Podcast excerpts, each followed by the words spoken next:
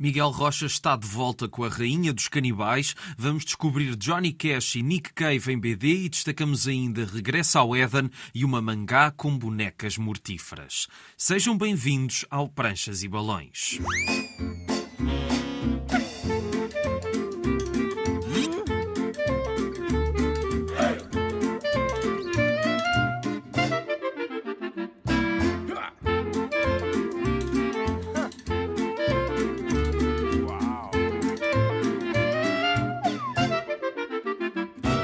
Cá estamos para mais uma viagem pelo mundo da banda desenhada. Vamos descobrir dois livros que transformaram o universo musical e pessoal de Johnny Cash e Nick Cave em BD, mas antes vamos conhecer o nosso convidado de hoje. Miguel Rocha é um dos autores mais premiados da BD portuguesa e está de volta com A Rainha dos Canibais, editada pela Seita, uma obra que conjuga referências da BD de aventuras com o colonialismo e muita ironia. São as aventuras de duas mulheres numa África imaginada. Esta nova obra nada convencional foi o pretexto para uma conversa que passou por alguns dos livros marcantes do percurso do autor, desde as Pombinhas do Senhor Leitão, A Borda de Água, Beterraba, A Vida numa Colher e Salazar, agora e na hora da sua morte, e começámos antes de tudo isso em 1997, com a sua primeira experiência em banda desenhada, a criar tiras para a revista Pais e Filhos. Quando comecei a fazer banda desenhada, larguei uma carreira como profissional em publicidade, 9 ou 10 anos a trabalhar em empresas, em agências de publicidade, e estava, pronto, aquilo estava a consumir-me. E por outro lado tinha uma urgência em fazer banda desenhada. O meu pai colecionava bandas desenhadas que comprava em França, do Asterix aquelas coisas mais. Uh, anos 60, no final dos anos 60, muito Barbarella, essas coisas. Sim, sim, Primeira sim, edição sim. de Barbarella, estás a ver? Assim, uau, brutal. Mas depois desliguei-me da banda desenhada ao longo da minha vida. Aquilo era um entretenimento infantil, mas ficou acumulado numa gaveta quando cresci. E depois, quando estava no, no serviço militar, um dia descubro um armário cheio de, de gibis, de aquelas revistinhas pequenininhas da, da sim, Marvel. Sim, sim, sim. sim. Epá, e vi lá tu que agarrei, nos primeiros que agarrei, por, por tédio, porque os super-heróis não eram de toda a minha, a minha onda, agarrei numa coisa do, do Frank Miller, do Mazzucchelli, do Demolidor. Aquilo foi, foi brutal para mim. Eu achei, pá, uau! E, e escolhi o armário todo à procura do seguimento da aventura e tal. E foi isso, é aquele pequenininho do o do Frank Miller com o Mazzucchelli, com o Demolidor, atrás de um, de um, super soldado cheio de vitaminas e tal. Foi brilhante. Adorei a, narrativa, adorei o desenho e aquilo foi, foi uma revelação. E depois comprei o serviço militar, comecei a trabalhar e aqui ficou sempre essa necessidade, essa vontade de fazer banda desenhada. E sim, a revista Pais e Filhos foi a minha primeira saída profissional. Já nem me lembro como é que aconteceu. Pois era isso que eu ia perguntar. Não me lembro como é que aconteceu, não me lembro como é que conheci a Laurina Alves a nossa relação não foi assim das mais uh, simples, não somos de todo pessoas com o mesmo tipo de visão do mundo. Uh, houve toda a espécie de conflitos, desde o nome da personagem. Foi uma experiência que durou quatro ou cinco números, até que me cansei e parti para outra. Se não tivesses saído da Pais e Filhos, se calhar tudo o que se seguiu não tinha acontecido da mesma forma. Sim, somos feitos do, do nosso percurso, somos resultado do nosso percurso, não é? Comecei a desenhar uma coisa, uma relação sobre o fascismo. Veio-se chamar As Pombinhas do, do Sr. Leitão. Foi uma experiência perfeitamente desastrada, de pessoa que nunca que não tinha formação em banda desenhada, que não sabia o que estava a fazer, tinha uma experiência, um conhecimento empírico e tal. Mas mesmo assim, saiu-se bem o livro. Epá, sim, mas repara, fiz um livro a cores com 36 páginas. Quando tentei vender aquilo a um editor, não consegui encontrar ninguém. Ah, porque isto é cores, mas tem 36 páginas. Não, isto não é um livro, não tem 36 páginas. A cores, estás logo com a primeira obra. Alto português em Portugal. Epá, nem penso. Portas fechadas, portas fechadas, portas fechadas. E o que é que eu fiz? Desenhei mais um, um acrescento à história, uma, uma segunda narrativazinha, para chegar às 40 e tal páginas da norma. Finalmente fui ter com o João Paulo Coutrinho à, à biblioteca. Dizer, pá, não consigo. Ninguém me agarra no livro. Como é que se faz? Vai, vai, vai. Não posso. Ele disse, não posso. Desenhada a cores, não sei o quê. Não, não. Mas se fizesse uma coisa a preto e branco, tu iniciar uma coleção, que era LX Comics da biblioteca. Se fizesse uma coisa a preto e branco, publico-te já. Correr, vou já. Fui logo a correr. Desenhar uh, o Borda d'Água, que se na LX Comics, e que tu tem feito um percurso interessante ao longo destes já, não é? Com 30 anos. Foi homenageado no Variantes, não sei se viste isso, a Marta Teves fez uma sim, sim, sim, sim, sim, sim, sim, sim, sim, a partir de uma página da, da reedição da, da Polvo. E agora estou a trabalhar precisamente na terceira reedição pela Polvo, com mais uma história acrescentada. Portanto, estou a trabalhar na terceira história, no terceiro acrescento a essa narrativa. Depois, a partir desse contrato com o João Paulo, conheci o José Brandes, na altura em Portugal praticamente só ele e o Rui Brito é que publicavam autores portugueses. O Zé Brandes tinha aquela parceria com a biblioteca, então a publicar uma série de livros fantásticos, absolutamente interessantes. Fui nessa altura consegui publicar finalmente As Pombinhas. Também foi um processo porque a digitalização daquilo correu tão mal, eu estava tão fora de todos os processos de produção de um, de um livro, as coisas saíram todas erradas e que foi uma coisa violenta para mim, que a partir daí fiz questão de ir aprender o processo e perceber como é que podia controlar o processo. Esse quase design, ainda que o Pombinhas na altura tinha sido bastante bem, bem recebido. E é um livro bonito, é um livro interessante para, para mim, não estou de forma alguma a menorizá-lo. Mas se fosse hoje, gostavas que fosse editado de outra forma? Ah, se fosse hoje, sim, teria feito a digitalização e a correção cromática e todas essas coisas, sim, sem dúvida. O livro que sai a seguir, o Março, já tem um domínio perfeito das cores e quando chega ao beterraba já estou mestre na coisa. E portanto, sim, o meu processo, digamos, evolução plástica tem a ver também com o meu conhecimento técnico do meio da produção do coisa e tem-se desenvolvido a, a, par. Em 2006 eh, chega o livro eh, escrito pelo João Paulo Cotrim, que é o Salazar agora na hora da, da sua morte. Está a ser pensado uma, uma reedição. Foi uma experiência extraordinária a vários níveis. Foi o meu primeiro livro digital. O tema era complicado para mim. A minha família teve problemas sérios com o fascismo e com a polícia política. Havia momentos, fragmentos quase penosos de, de estar a, a, abordar e, e, a, e, a, tratar, e algumas figuras. O Rosa Casaco foi uma personagem negra na, na história da minha família família. E eu tive que, na altura de desenhar, que foi uma coisa. Não, claro. Aliás, já as pombinhas surgiram porque na altura havia uma espécie de lavagem da imagem de Rosa Casaco na altura. E aquilo na altura criou uma, uma reação também que eu tive que. Porque ele na altura deu uma entrevista, não foi? Sim, sim, sim. Havia uma espécie de lavagem da figura histórica. E, pá, e, estás a ver? O Rosa Casaco de alguma forma também foi responsável pelo meu. Uh, a minha carreira como autor de banda desenhada também foi a questão de trabalhar com o João Paulo, não é? Que ele obrigou-me a ser desafios, a visão dele daquilo que pode ser narrativa em era muito para abrir sempre, era fantástica e foi um processo de crescimento brutal, a vários níveis, na narrativa, nas portas, nas janelas que o João Paulo abriu, depois na forma de gerir aqueles conteúdos, não é? Também foi um livro enorme, nunca tinha feito um livro daquela extensão, assim foi um processo intenso. Daqui a pouco voltamos ao Miguel Rocha, agora vamos então conhecer a versão de Johnny Cash e Nick Cave em banda desenhada. Hello, I'm Johnny Cash. Reinhard Kleist é um autor da Alemanha, já um nome consagrado na BD europeia, porque cá conhecemos há uns anos uma das suas histórias mais interessantes, é o Pugilista, editado pela Polvo, que se baseia na experiência real de um homem num campo de concentração, e o autor tem-se especializado em trazer histórias reais para os seus livros, e duas das mais lembradas têm a ver com músicos icónicos. São essas obras que finalmente chegaram a Portugal, graças a Minotauro, Johnny Cash, I See Darkness e Nick Cave Mercy on Me. Mantiveram os títulos originais por serem de canções dos protagonistas e revelam-nos a personalidade de duas lendas da música com preto e branco que por vezes nos deixa de queixo caído. Mas vamos conhecer primeiro a BD de Cash, é aliás dele a canção que estamos a ouvir, Folsom Prison Blues, uma das mais conhecidas do vasto repertório do Men in Black e que associamos sempre a um dos maiores momentos da sua carreira, que é retratado no livro, os concertos na prisão de Folsom, e os seus prisioneiros tinham esta canção como o seu lema. Esta BD já tem uma década e é uma biografia um pouco mais convencional sobre Johnny Cash, das origens humildes até ao sucesso e os problemas e a decadência que se seguiram culminando no regresso triunfante com o álbum em Folsom, a importância de June Carter na vida do músico e os últimos discos produzidos por Rick Rubin na década de 90. A vida de Cash foi complexa e cheia de altos e baixos. Kleist consegue levar-nos para o seu mundo dando algumas informações biográficas vitais e ao mesmo tempo tentando fugir em certos momentos dos constrangimentos de uma biografia by the book, quando materializa as histórias das canções de Cash em sequências com um traço um pouco menos apurado que nos levam para o mundo daquelas personagens alimentadas por vingança, pelo poder e pelo romance. Talvez I See a Darkness seja um pouco menos conseguido por, ao mesmo tempo que quer seguir a biografia de fio a pavio, parece renegar alguns momentos da carreira de Johnny Cash que poderiam também ter sido trabalhados de forma imaginativa, mas são chutados para canto em caixas de texto.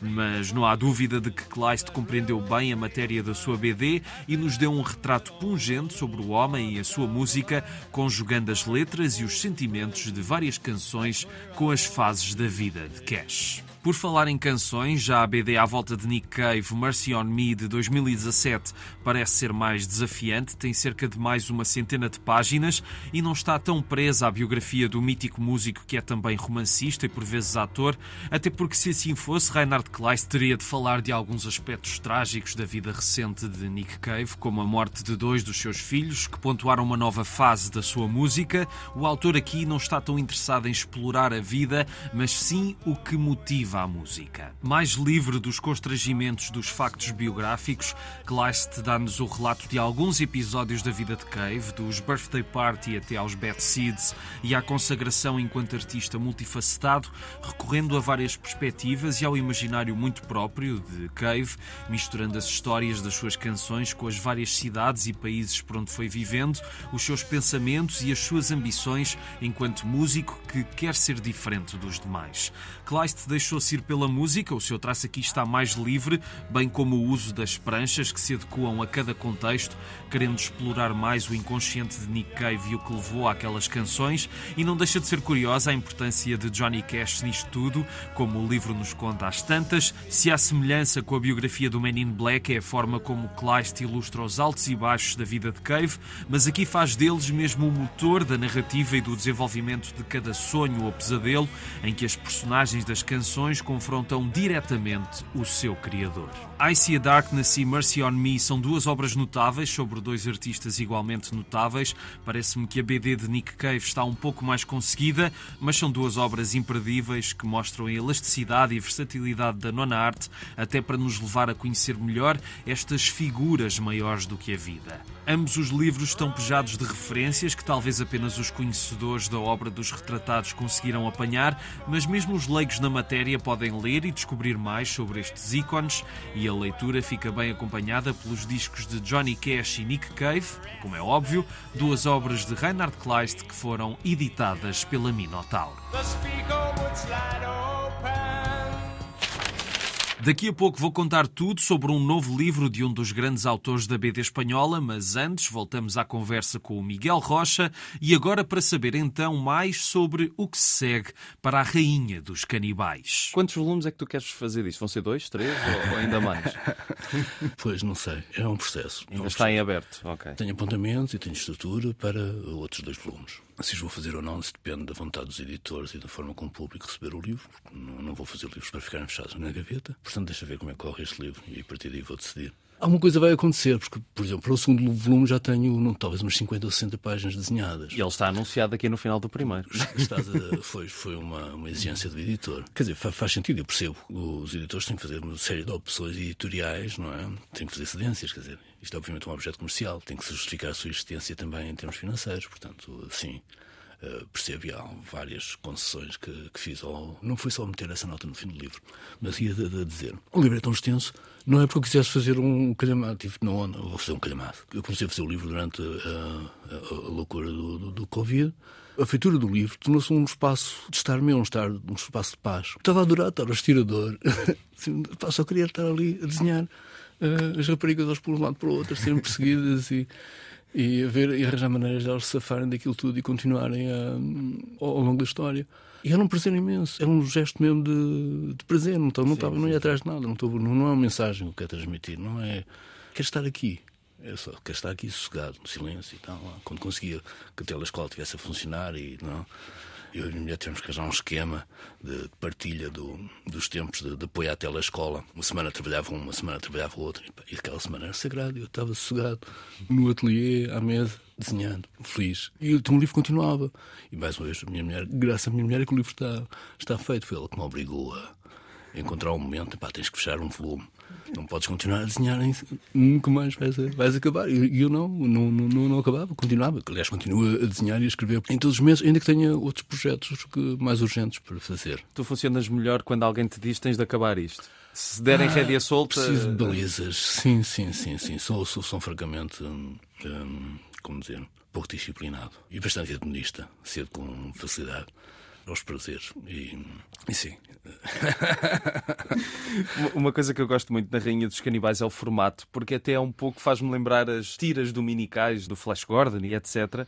Isso também acredito que foi propositada, essa referência ou não? Posso Foi. estar aqui enganado? Não, não, foi, foi sem dúvida. Da biblioteca que herdei do meu pai, fazem parte alguns volumes curiosos, entre eles uma edição do Willing, em formato italiano, outra edição das Carabinienne, do Corte Maltese, o Flash Gordon, os das Selvas, todos nesse formato. Para mim aquilo é sinónimo de aventura, é formato landscape. Portanto, sim, não só isso, não é? Não, é o único ponto onde o livro está a tocar essa cultura cómica e pop não é de todo, não é? Tu Encontrar muitas referências. Geralmente a força motivadora das narrativas que o livro encontra é algum preconceito, algum estereótipo desse tipo de literatura de aventuras.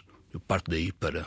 Agora vou ver, vamos ver onde é que, até onde é que eu consigo esticar isto. Só que é, é a visão nada bonita e muito realista de um certo tipo de histórias colonialistas que havia nessa, na altura. Foi. Isso nasce talvez de um, de um handicap meu. Crescia em, em Ilhandra, perto de Vila Franca de Xira, com uma grande influência, digamos, dos autores eh, do neorrealismo. E a minha escola primária foi dominada pelo Alves Rodol, Sr. Pereira Gomes, eram figuras da vila. E essa cultura neorrealista fez parte, ficou muito Entranhada em ti. entranhada, exato, ficou a fazer parte da minha identidade. Então não, não é fácil para mim o escapismo para, para o devaneio absoluto e fantasioso, não é assim tão, tão simples para mim. É de facto mais confortável para mim estar a fazer o Borda d'Água, desenhar para o Salazar, do que um- uma aventura deste género. Mas acho que as coisas casam, permitem um crescimento pessoal e permitem um exercício interessante para o, o leitor, não é? Vou praticando e as coisas vão se abrindo, vão, vão se espalhando e a narrativa vai ganhando características mais eh, fantasiosas, mantendo sempre essa, esse toque de epá, estas personagens não, são, não têm superpoderes. Sim. O superpoder delas é, é a vontade de viver, de atravessar aquilo. É só isso. Não, não, não perseguem utopias, não perseguem objetivos extraordinários, a não ser o cumprimento das suas vidas. Quer dizer, uma personagem está mais em conflito, a outra está mais em paz com esse tipo de perspectiva, ainda que não, que não se percebe, depois vai se tornando mais notória. Pelo final do segundo volume ainda há. Ops, spoiler. ok, vamos parar por aqui. Mas tu estavas a falar de teres começado este, este livro na, na pandemia e, e estavas a fazer por, por prazer, por estares a, a gostar de como a coisa estava a avançar. E eu pergunto-me, como é um livro com diálogos muito elaborados, muito carregados sobre eh, certos os estereótipos que estavas a falar, se tu eras mais movido pelo que querias que as personagens dissessem ou pelo que as personagens vivessem neste livro? É um caos. A ideia, de, a ideia de fazer uma narrativa com duas personagens femininas, para mim, é um desafio. Então vamos a isso. São coisas pessoais que estou a resolver. O gesto criativo é especulativo em mim mesmo. Depois há um resultado. Terei que ter atenção a não tornar completamente ininteligível, de modo a poder ter um público para ler o livro, não é? Mas em si é um exercício para mim, não tem a ver com os personagens, não tem a ver com a história. Eu não sei onde é que elas vão chegar. Não sei, vou especulando. Eu estou a aborrecer-me, ando sempre com um caderno eh, atrás de mim, começo a, a divagar. Sistematicamente surgem coisas, estão sempre a acontecer coisas. É, Às vezes contraditórias em si, impossíveis de, de encadear numa narrativa. Surgem, elas vêm de mim, vêm de um, de um processo quase, quase inconsciente. É um processo provocado por um gesto mecânico de desenhar, puxar do caderno e tal, e começar a riscar. É meu. Quer dizer, é consciente. Sim. Mas a partir dali as coisas vão, vão aparecendo, vão surgindo. Continua a ser eu, é a minha cultura, é o meu conhecimento, é a minha pessoa mas estão, estão a espalhar-se em, em desafios, em territórios que não me são necessariamente confortáveis. E é esse o prazer da coisa. E o livro também nasce disso, também nasce de. São esses cadernos que depois vou tentar transpor para uma narrativa mais ou menos Coerente. Yeah, vou fazer um esforço enorme também para manter a coerência. Ainda voltaremos mais uma vez ao Miguel Rocha, mas agora vamos falar de Paco Roca. Tudo começou com uma fotografia. Foi tirada em 1946 numa praia que já não existe e nela estão cinco pessoas sentadas. Através de uma imagem vamos descobrir as várias histórias que ela mostra e as que ficaram de fora, viajando pelo percurso de uma mulher e da sua família durante a ditadura de Franco. Porque uma fotografia não é só o fixar de um momento. Também, como lemos em Regresso ao Éden, pode possuir o efeito mágico de evocar instantes perdidos. Este é mais um romance gráfico de Paco Roca, autor espanhol, que tem visto as suas obras traduzidas para português frequentemente nos últimos anos pela Levoir, que pegam em histórias reais, próximas dele ou não, e que vão pintando um fresco da vida e costumes no país vizinho no século XX, e é pela Levoir que também chegou agora Regressa ao Éden, depois de receber variadíssimos prémios e honrarias desde 2020. É de facto uma das suas obras mais interessantes e desafiantes, que volta a explorar um formato diferente do tradicional na BD e diria até que a edição assemelha-se, por acaso ou não, ao tamanho de um álbum de fotografias daqueles antigos. A fotografia vai desencadear então uma reflexão sobre a memória e a luta contra o esquecimento, em que ficamos a conhecer Antónia, a guardiã daquela imagem e que vê nela um tesouro de valor incalculável, e as pessoas que foram capturadas pelo fotógrafo na praia e as outras que estão de fora por razões que vamos descobrindo ao longo da narrativa. O livro começa com páginas a preto, com pequenos textos que nos falam do facto de sermos tão pequenos e insignificantes perante a vastidão do universo, até cada página estar no seu sítio e podermos avançar com a leitura, descobrindo a família e as dificuldades por que passa, onde se havia algo realmente democrático era sem dúvida a miséria e em que as pessoas recorrem ao mercado negro para ter o que precisam face aos fracos abastecimentos legais.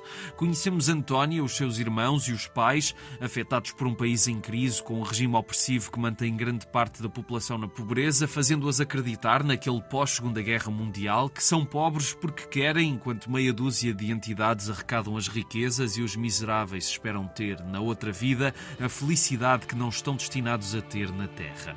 Paco Roca tem um estilo muito próprio, simples no traço e muito acessível, mas é muito depurado e nem por isso menos imaginativo. Aqui vemos essa criatividade posta à prova no seu melhor, com a mistura entre outras fotografias e os seus desenhos, a sensação de sufoco que consegue pôr em algumas vinhetas para dar a ideia de como aquela família numerosa vivia muito apertada, as várias gamas de cores que vai usando para diferenciar o presente da narrativa com o futuro de Antónia e com outras memórias e as partes que são apenas os sonhos de uma menina que tem uma ideia muito ingênua da realidade, incutida pelas suas três escolas: o terraço, a igreja e o cinema. Regresso ao Éden é uma fascinante viagem pelas memórias e pela maneira como as fotografias nos ajudam a fixar certos momentos no nosso imaginário. Neste caso, Antónia guarda a fotografia porque ela tem um momento especial do passado em que tudo parecia bem, mesmo que na realidade não estivesse. Paco Roca sabe transportar-nos pelos pensamentos da sua protagonista, mas também consegue ir cruzando-a com a personalidade dos seus familiares e as pequenas histórias e problemas que enfrentam numa sociedade marcada pelo patriarcado, pelas ideias retrógradas em relação ao papel da mulher, por um conformismo que cresce com o passar do tempo e as hipóteses de salvação vão aos poucos deixando de existir. Uma narrativa melancólica, sensível e complexa sobre uma família e o poder das imagens fotografadas ou inventadas pela nossa cabeça quando procuramos uma fuga da realidade. Uma belíssima história editada pela Levoir. Hoje ainda vamos conhecer uma mangá com bonecas assassinas, mas antes ficamos mais uns minutos com o Miguel Rocha e a rainha dos canibais. Eu fiz questão de tentar explorar um pouco mais. Não vou dizer levar os seus limites, está longe, levar os limites daquilo que eu acredito que é o potencial da banda desenhada mas sim, esticar um bocadinho. E então, sim, e também pelo peso, não é? Obviamente, um livro desse tamanho ficas com uma hora dele, com ele ao colo, é capaz de ser complicado. Eu, eu, andar com ele de um lado para o outro. Sim, eu... sim, estou brincado porque eu, eu, queria que o livro fosse maior e que vou ficar esse formato por várias questões, questões eh, técnicas de produção do livro e questões orçamentais, crise do papel, ou o formato italiano também obriga a uma dobragem especial, o aproveitamento do papel é diferente, tal, tal, tal. Então o livro teve uma redução de cerca de 15% no formato em relação às minhas expectativas. E eu, no final, quando recebi o livro, fiquei, ainda bem, ainda bem, porque senão isto ficava um monstro. Elegível. Ainda bem que isto aconteceu. Porque estás a ver, a técnica também nos está a ensinar. As condicionantes, não é? Estão-nos a ensinar a... aquilo que temos que fazer. Mas uh, estavas a, a, falar dos limites que tu consideras que uma banda desenhada pode ser. Algum dia, ou em algum dos teus livros, achas que já exploraste esses limites ou que isso ainda está por fazer? Cada livro é um, é um passo em frente, sempre. Há pouco dizia-te que estou a desenhar uma terceira narrativa para o Borda d'Água. A primeira narrativa é de 1999, uma coisa assim. Aquilo já é muito limitado para mim é difícil respeitar aquela estratégia narrativa, manter-me fiel a ele de modo a não haver um grande choque entre passagem de história para história. E também, pronto, também faz processo, também estou, também estou a aprender coisas com isso. Já encontrei algumas soluções que me satisfazem. Cada livro é um novo desafio, recuso-me a ficar sentado. Plasticamente, dificilmente encontras grandes semelhanças entre um livro meu e outro. Não é? Exatamente, exatamente. Os registros gráficos mudos de acordo com as necessidades da história e para satisfação pessoal, para motivação. Portanto, tu nunca te verias a fazer eh, como nos franco-belgas têm aquelas séries intermináveis com não sei quantas aventuras da mesma personagem no mesmo estilo, isso não é uma coisa que tu alguma vez farias? Não sei capaz, é, parece-me impossível. Parece-me uma coisa extraordinária que está para lá das minhas capacidades. das minhas limitações. Mais extraordinário do que isso, ainda, consigo, ainda há autores que vão copiar Exatamente. o estilo e conseguem fazer o estilo igual. Seria incapaz, não tem nada a ver.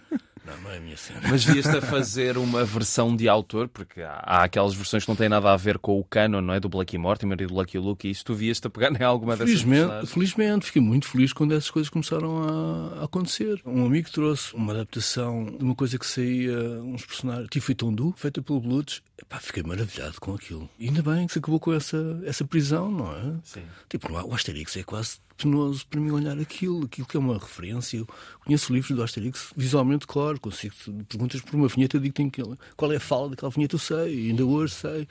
Papei aquilo vezes de seguida. E nunca me cansei. Quase não consigo olhar para um livro do Asterix hoje em dia. Aquilo dói-me, não consigo ler. Estou a dizer mal ao Asterix. Já.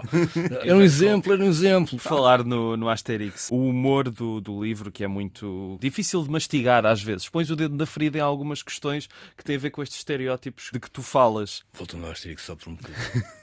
Porque eu adorava o trabalho do, do Goscini. E ele tinha essa capacidade, só em, miúdo não me apercebi, depois vim-me a perceber, de fazer níveis de leitura em simultâneo. As minhas filhas adoram o Asterix. Minha filha mais nova é louca pelo Asterix e ela não tem o mesmo entendimento das histórias que- Exatamente, que eu já exatamente. tenho, não, não faz a mesma leitura. E Goscini tinha essa capacidade fabulosa. Sou fã do Goscini. Eu queria fazer uma aventura de selva. Personagens que andassem a saltar liana em liana. Era aventura pela aventura. A minha preocupação não era não, como com o Salazar ou com os pombinhas, não era uma preocupação de caráter político. Não consegue escapar ao colonialismo. Está lá, está lá a questão do outro. Aliás, o, o livro é mais sobre o outro. Como é que olhamos o que acontece ao outro? Porquê é que existe a ideia do outro? Porquê é que serve só para reduzir, não é? em vez de o apreciarmos pela diferença, se serve para o, o reduzirmos? Então, se o chauvinismo, a misoginia, o racismo, o colonialismo, vêm todos por arrasto. sim. Era inevitável. Já falaste aqui de alguns exemplos, mas alguma coisa recentemente que te tenha su- suscitado a atenção? Porque eu gosto sempre de terminar a perguntar a quem cá vem sobre isso, ou, ou se tiveres alguma outra referência do, É, para a ti. chegar ao fim. li o Blutz, La Mer à Boire, li a semana passada. É brutal. É o autor desenhado para mim do- em ação.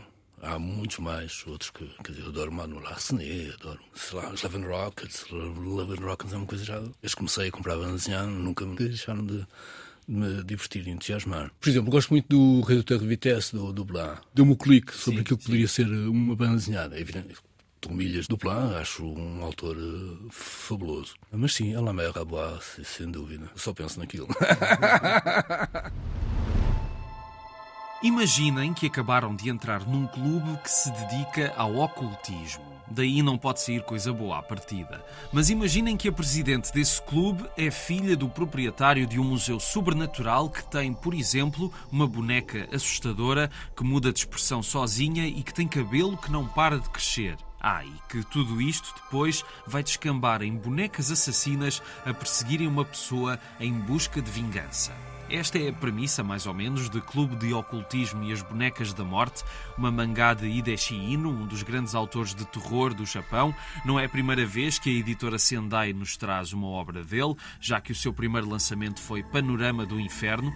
Essa obra não é indicada para estômagos sensíveis, já este Clube de Ocultismo, em comparação, parece um desenho animado que passa no zigue-zague. É um exercício divertido de terror, mais ligeiro e com um traço mais cartunesco, menos nas bonecas, que são verdadeiramente horripilantes, e em que seguimos a Tico, a protagonista que vai ser perseguida pelas bonecas mortíferas e que, com os seus amigos e a presidente do clube, uma mulher bela e misteriosa, vai viajar até ao mundo das bonecas da morte para perceber, afinal, porque é que ela está a ser a vítima daquela bonecada. Clube de Ocultismo e as Bonecas da Morte é uma mangá que se lê num ápice e tem uma narrativa simples à volta destas coisas, que ganha principalmente no desenho e nas sequências das várias perseguições.